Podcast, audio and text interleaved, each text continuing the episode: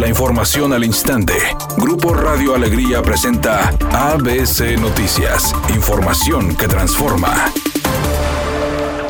Las acusaciones realizadas por el gobernador electo Samuel García sobre la presunta irregularidad en las licitaciones de Isteleón, la Contraloría del Estado ordenó una investigación al respecto y durante los trabajos de transición de este jueves su equipo cuestionó a la titular de la Contraloría, María de Lourdes Williams, sobre las acciones que se tomarían al respecto, donde presuntamente dos sobrinos de Manuel González estarían ligadas a las empresas favorecidas. Ante esa situación, la funcionaria señaló que existen diversos factores que hacen que la Contraloría realice una investigación. Es por ello que ante la denuncia realizada se giró instrucciones para poder revisar este caso. No, sin embargo nosotros tenemos la función de iniciar procedimientos por auditoría, por denuncia o de oficio y en este caso ya giré las instrucciones para iniciar eh, la verificación correspondiente.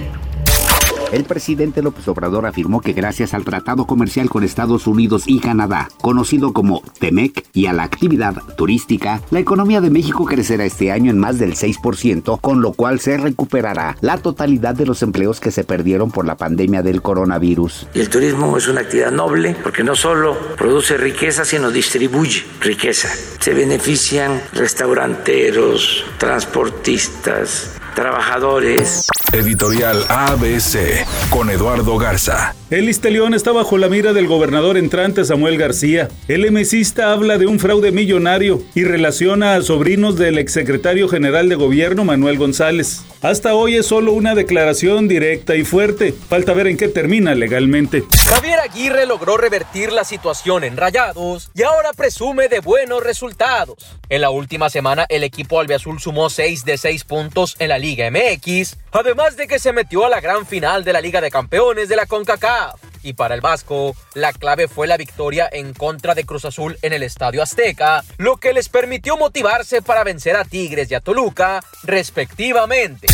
La cantante Alejandra Guzmán dijo que está dispuesta a recuperar ese estilo que la distinguió al inicio de su carrera. Por eso, mañana lanzará una nueva canción titulada Quiero más de ti, que según dijo, tiene tintes super rockeros, de esas baladas de las que ella sabe cantar y que por supuesto la han coronado como una de las favoritas. Es un día con cielo despejado. Se espera una temperatura máxima de 28 grados, una mínima de 22. Para mañana viernes se pronostica un día con escasa nubosidad. Una temperatura máxima de 28 grados y una mínima de 16. La actual en el centro de Monterrey, 28 grados.